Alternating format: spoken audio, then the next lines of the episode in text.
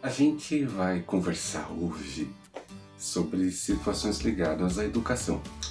Então, quem é o público interessado da nossa conversa hoje? O professor, o pedagogo, o pedagogo, pedagoga, psicólogo, psicóloga que está na sala de aula? Sim, sim, são eles.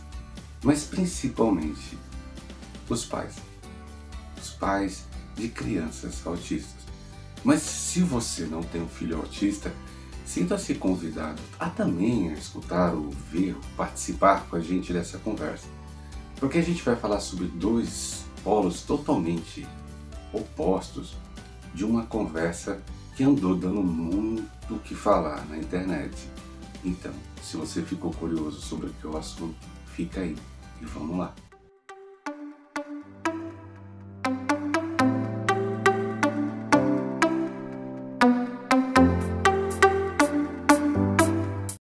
Esse é o canal Meu Mundo Autista, ou podcast Meu Mundo Autista, depende de se você está assistindo ou se você está nos ouvindo. A gente vai falar sobre uma treta que aconteceu na internet e o foco não é ficar falando de treta, é levar a reflexão sobre a treta. Tudo bem? Então vamos diferenciar. Porque quem vive de treta é blogueiro. Nós não somos. Então, quer dizer, isso é o nicho de trabalho. Onde tem treta, o blogueiro precisa estar para poder evidenciar o seu canal.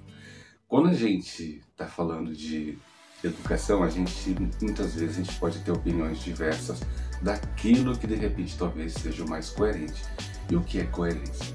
Um pai de repente é, pediu, exigiu que seu filho repetisse de ano porque acredita que seu filho ou sua filha é, não teve o desempenho esperado. Quando uma criança é autista, disléxica, TDAH ou tem qualquer tipo de necessidade de aprendizagem diferenciada, a escola abre, vamos dizer assim, forma leiga, tá gente? Um protocolo, um protocolo diferenciado, que muitas vezes se parece com o protocolo de crianças nomotípicas que também têm dificuldade de aprendizagem. Em muitos anos, muitos anos atrás, a escola decidiu, assim, o Ministério da Educação decidiu que as crianças não seriam mais niveladas por série, mas por ciclos. E nesses, a cada três ciclos, essa criança sim pode ser reprovada. E aí, durante três anos, que é um ciclo, essa criança passaria por, além do conhecimento, a criança também seria estimulada em habilidades sociais, habilidades emocionais e outros tipos de habilidades que são esperados para aquela faixa, para aquele ciclo etário. Então, quando você fala de não teve o desempenho, talvez você esteja lembrando do passado. Lembrando que você tinha que decorar a tabuada, lembrando que você tinha que fazer várias coisas que talvez levava você ao mérito ou desmérito ao final do ano, dizendo que você passou ou não passou. E eu duvido que não tenha nenhum pai que tenha mais de 40 anos e de repente não tenha ficado chateado porque um professor uma professora te reprovou por causa de meio ponto. É aquela história do meio ponto. Vai para a faculdade, vai colando, passa o terceiro ano colando, não passa no vestibular. Hoje em dia tem faculdades diversas, então você não precisa ter aquele esforço de antigamente. Então, gente, vamos parar de ficar preso lá na fase em que vivemos. A fase hoje, por mais estranha que possa nos parecer, é uma fase em que a criança que tem uma certa dificuldade passou a ter muito mais espaço do que antes. A criança antigamente, no quadro autista, disléxico ou qualquer desvio de aprendizagem, ela tinha muito mais dificuldade de permanecer na escola e provavelmente não, quiçá, não chegava a uma faculdade. Esse modelo cíclico, não estou aqui defendendo quem criou essa ideia, como chegaram a essa conclusão, que na verdade o modelo cíclico é, teve uma, uma herança muito forte para provar para as pessoas, para quem financiava o nosso país, para poder dizer que nós estamos caminhando em direção à educação, mas tem um lado positivo e verdadeiro. A criança leva três anos. E consequência disso, a gente vê situações de crianças que de repente chegam ao que hoje é o terceiro ano, né? antes era a segunda série, sem saber ler. Por quê? Porque algumas habilidades são treinadas ao longo de um ciclo. Esse é um resumo para você entender. Mas quando você bate o pé e fala que seu filho, sua filha, tem que reprovar de ano, você talvez não esteja respeitando uma coisa básica. O autista tem uma dificuldade muito grande de fazer amizade. A grande parte deles tem uma dificuldade muito grande. Como é que vai ser na cabeça de uma pessoa autista saber que no ano que vem ele não vai conhecer grande parte da turma dele? Você já pensou na possibilidade em que a criança se sinta deslocada numa sala de aula onde, colegas, os colegas que estavam ao seu redor já faziam parte da sua rotina. Quando a gente fala de rotina, quando a gente fala de apego à rotina, se você não está acreditando, essa semana teve uma campanha forte na internet para que encontrasse um prato, um determinado prato para uma criança autista, porque ela estava se rejeitando a comer. Olha o nível da situação em que essa criança está apegada à rotina. Então, se você está colocando seu seu posicionamento, não estou dizendo aqui se certo ou errado, que seu filho ou sua filha deveria reprovar, talvez você ainda não tenha aceitado o autismo no campo do talvez, tá gente? Talvez você não esteja. Se você pensa nesse mesma linha de pensamento, o cenário daquele pai que tomou a decisão é um. Aqui a gente vai fazer um cenário para que cada um possa refletir o seu cenário, o retrato seu, da sua vivência com seu filho.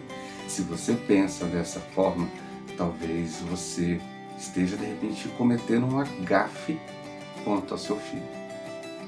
É claro que a gente tem sonhos, tá? Todo mundo tem sonho.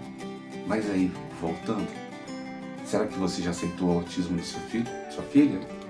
É, é uma situação importante a ser perguntada. Porque de repente você acha que seu filho, sua filha vai ter, precisa ser instigado, precisa ser desenvolvido para que ele possa superar.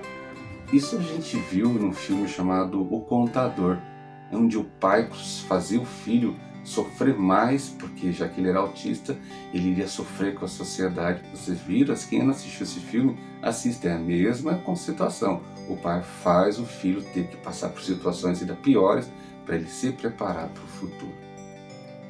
E aí, será que reprovar é o canal? Será que o importante é o conhecimento que ele está pegando em sala de aula?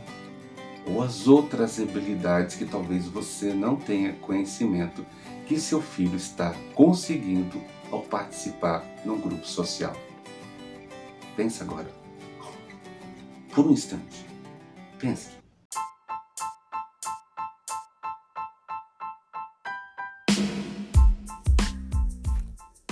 Você está ouvindo Meu Mundo Autista a informação que vence o preconceito.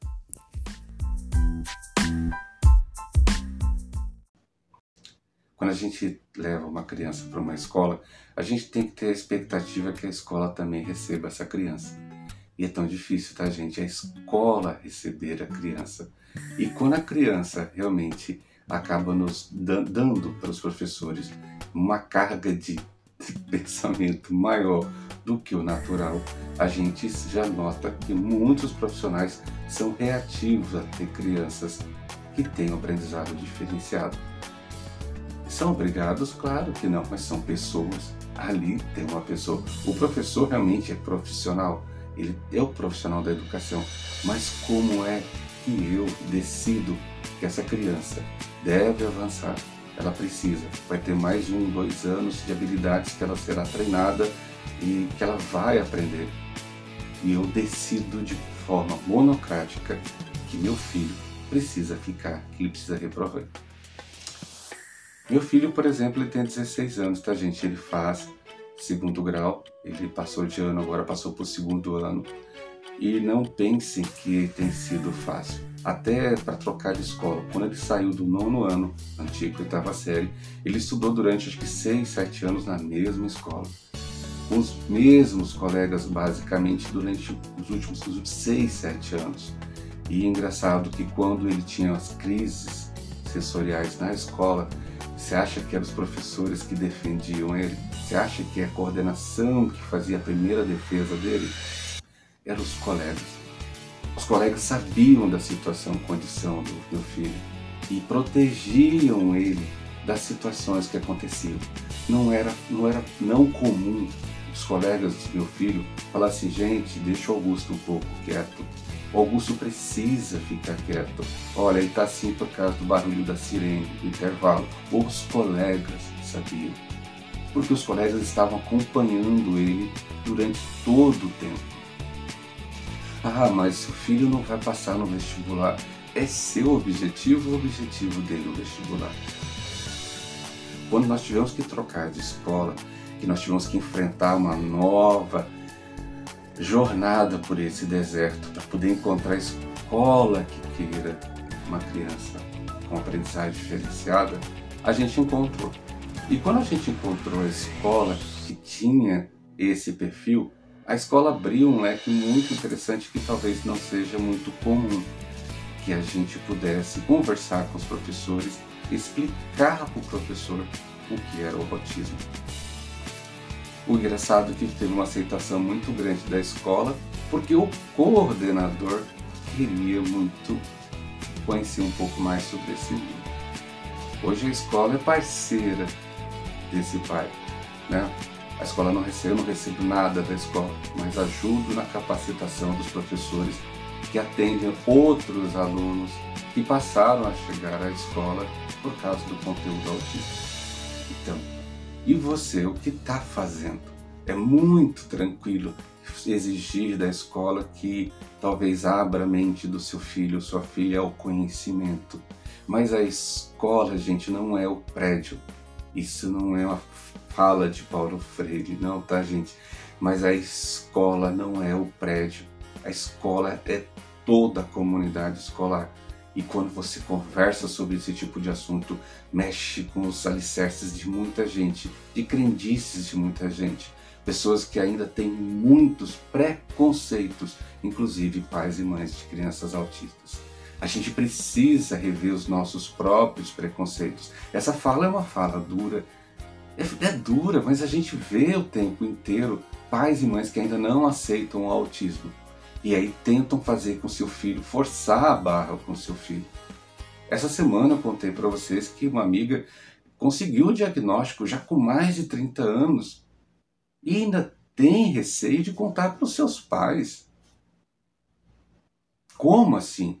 É o direito dessa pessoa saber que ela tem uma condição especial, mas é temerária ao que o pai e a mãe vão achar. Isso são outros tantos. Eu fico flutuando em várias comunidades autistas, de autistas, e a gente percebe quanto alguns filhos ainda são temerários a contar para os seus pais que são autistas. Agora, quando você volta àquela história do pai que se rejeitou, e aí? Ele estava certo? Não sei sob o ponto de vista dele, pode ser. Mas eu preferia que meu filho fosse adiante. Porque tenho certeza que em três anos as habilidades e o convívio com a galera dele vão valer a pena. Então, essa é a treta número um da semana. Depois a gente conta a outra. Tá bom? Até mais.